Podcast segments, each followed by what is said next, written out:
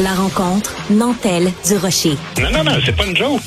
Sophie du Rocher. Duduche, elle va se défendre. Guy Nantel. Ben, c'est exactement ça qu'il faut faire. Un duo déstabilisant qui confronte les idées. C'est à s'arracher les cheveux sur la tête. La rencontre Nantel du Rocher. Ça va être quelque chose. Mon cher Guy, tu veux nous parler de harcèlement de rue. Donc, peut-être euh, commencer par expliquer aux gens, c'est quoi le harcèlement de rue?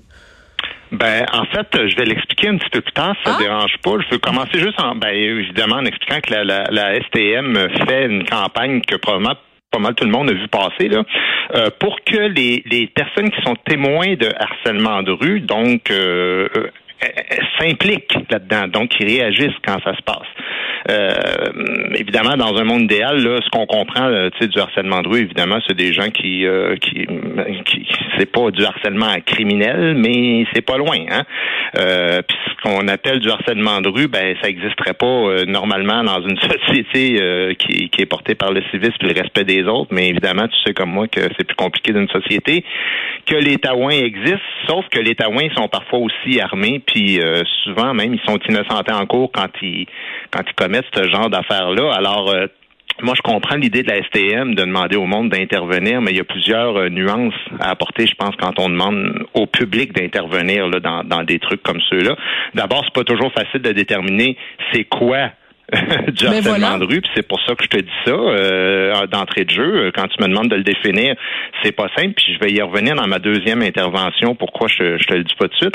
Puis deuxièmement, ben, je, tu sais, je veux vous confirmer une affaire, c'est que faut avoir confiance en ses moyens quand on intervient dans Ben ces affaires-là, voilà. parce que du monde fucké dans la vie, là, il y en a. Puis tu sais, je veux dire, il, il y en a plus qu'on pense. Et, et moi, ça m'est arrivé deux fois dans ma vie d'arrêter des voleurs, puis je t'en avais déjà parlé. Oui, tu me l'as déjà raconté, ouais. Peux te dire une chose, euh, tu sais, il y en a même un le gang qui a été incarcéré là, pendant cinq mois après ça. Mais moi, quand je suis intervenu, là, c'était pacifiquement pour demander au voleur de lâcher sa victime qui était en train de battre. Il s'est retourné contre moi, là. Puis là, il y a eu une violente bagarre qui a éclaté, puis j'ai comme tu sais, j'ai été prêt avec ça. Évidemment, moi, j'ai fait des arts martiaux longtemps, fait que je suis capable de me défendre, sauf que tu sais jamais ce qui peut se passer, tu sais. Alors, le but de la STM, là, redonner le sentiment euh, de sécurité aux usagers, c'est bien beau, c'est parfait. Là. Je suis pas en train de dire que c'est une mauvaise idée.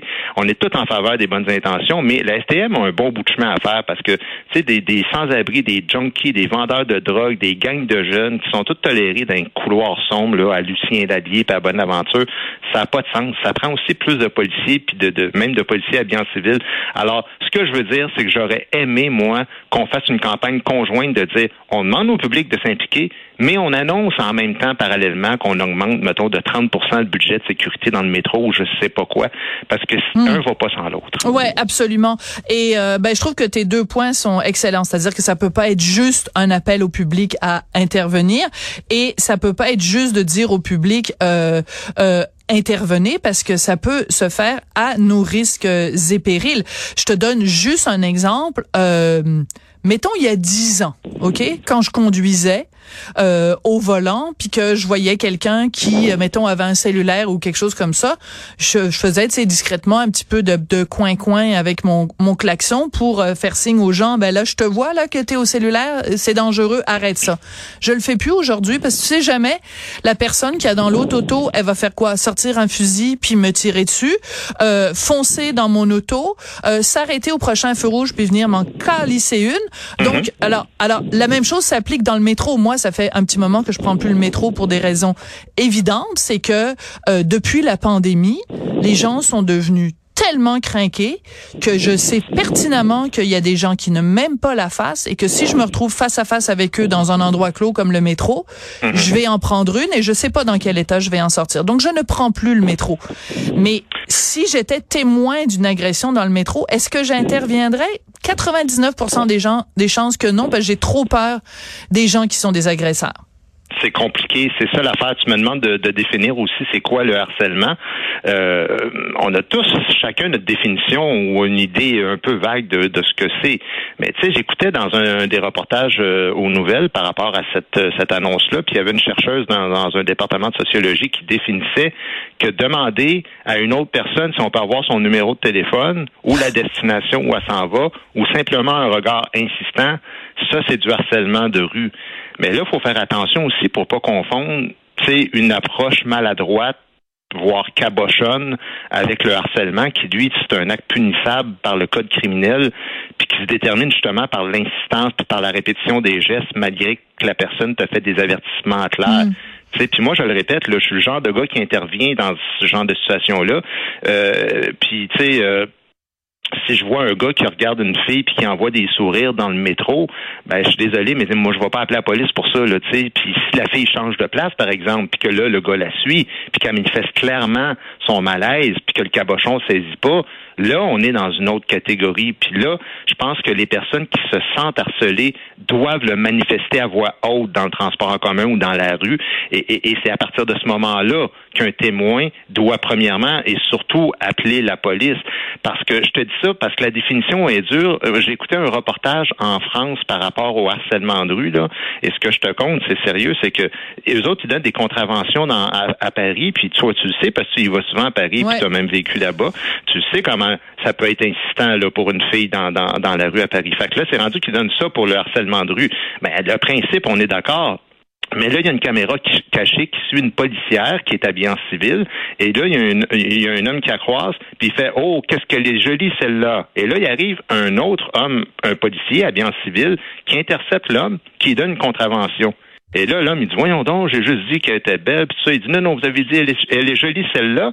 Et là, il dit, si vous aviez au moins dit, elle est jolie, cette demoiselle, vous auriez pas eu la contravention. Mais là, c'est parce qu'il faut faire attention, parce qu'on il peut y avoir des dérapages aussi. Là. Si on légifère sur la politesse puis sur la formulation, comprends-tu à quel point c'est délicat aussi, ces affaires-là? Ben, c'est d'autant plus délicat qu'en France, euh, les, les, les, la, drague fait beaucoup plus partie des mœurs qu'elle n'en fait partie euh, ici euh, au Québec. Au, Québec, il y a même des femmes qui disent, coudon, on existe-tu, là? Alors que bon, en France, bon, moi je te dirais comme femme là, la différence que je fais, c'est euh, si je croise un gars qui me dit qu'est-ce qu'elle est jolie celle-là, premièrement, moi je vais être super contente de ne pas être invisible.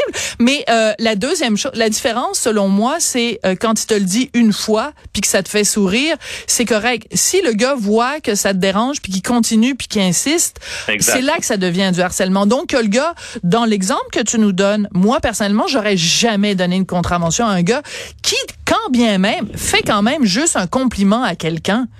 C'est rendu que ça prend une police de la politesse, puis une police de la galanterie, puis une police de, tu des, des réactions biologiques d'un gars qui voit une fille. À un moment donné, ça devient, ça devient débile. Puis je m'excuse, mais ça arrive aussi des fois des filles qui, qui croisent un gars super musclé. Tu sais, penses-tu que les filles, si elles croisent Brad Pitt dans la rue, euh, qu'elles vont pas euh, lui lui, euh, lui faire des compliments, puis lui faire des petits yeux doux, puis tout ça? Voyons là. Mais en tout cas, tu sais, moi, quand j'entends des gens dire euh, si tu demandes le numéro de téléphone ou la destination, ben là, il y a une partie de ça aussi qui fait partie des interactions de, dans, dans, dans la vie euh, civile où tu dois aussi t'affirmer personnellement, changer de Mais j'ai parlé avec ma fille de ça ce matin, tu sais, j'ai demandé euh, si ça y arrivait, tout ça, puis tu sais, évidemment, les gens la connaissent pas tous, mais c'est une belle grande blonde avec les yeux bleus. Fait que, Je confirme, c'est un pétard. Hein, c'est une jolie fille, puis, puis elle a une jolie mère, disons. Puis, donc, finalement, ben, c'est ça. Écoute, elle dit, ça peut arriver des fois qu'un gars regarde de, manière insistante, mais je change de place, puis elle, elle se sent pas nécessairement agressée par ça. Mais par contre, c'est ça qu'elle me dit. Elle dit là, s'il change de place, puis il commence à venir me gosser, puis je lui dis, ben là, c'est ça, c'est l'insistance. Puis l'autre affaire aussi dans leur euh, leur euh, pub, ben là, c'est ça, ils disent euh, les femmes, les personnes issues des diversités, les autochtones, les minorités sexuelles sont surreprésentées. Puis ça aussi, je me demandais où est-ce qu'ils veulent en venir avec ça. Tu sais, je me disais, c'est quoi le but? Puis, puis, puis qui dresse ces statistiques-là quand du même souffle, tu dis que la vaste majorité des gens qui vivent du harcèlement de rue portent jamais plainte. Alors, on se doute bien que c'est les jeunes filles qui se font croiser plus souvent par des petits machos qui respectent pas, sauf que d'un autre côté, euh, c'est souvent les jeunes garçons qui sont pris avec du, du qui sont victimes de taxage, par exemple. Ouais. Alors, euh, c'est un bon point. Intéressant. Si tu nous donnes des statistiques comme celle-là, ben explique-nous un peu euh, pourquoi puis où tu veux en venir, parce que je pense que c'est pas très productif d'encore une fois établir des divisions sur la base du sexe puis de l'origine ethnique sans, sans nous donner plus de détails et d'explications parce que moi je pense que dans une campagne comme celle-là, ouais, on va dois le harcèlement dans le transport en commun, c'est tolérance zéro, peu importe qui en est victime. Voilà. là-dessus, ben quand on a un cas avéré devant les yeux, il faut intervenir parce qu'on a tous un rôle à jouer, les citoyens, mais aussi et surtout la STM, je le répète. Absolument, la Société de transport de Montréal. Hey, merci beaucoup, jeune homme. Euh, à demain. Puis elle pas juste, elle pas juste une belle maman, euh, ta fille. Hein, toi, toi, t'es super intelligent aussi. Ok, merci beaucoup. Non, c'est une blague. C'est parce que tu m'as ouvert la porte. On s'en reparle demain. Non, mais moi, je te trouve super beau, Guy. Faut que Ben, t'arrêtes de... Non, mais il faut que t'arrêtes de t'auto-dérisionner comme ça. Non, non, non, je, je, je m'auto rien. euh, Je fais juste dire c'est qu'elle a une qui dis belle mère. J'ai jamais rien dit de négatif sur moi. OK, parfait. OK. Marche. Ben, je t'embrasse. OK, à Hey, merci beaucoup, Guy. Bye. Bye.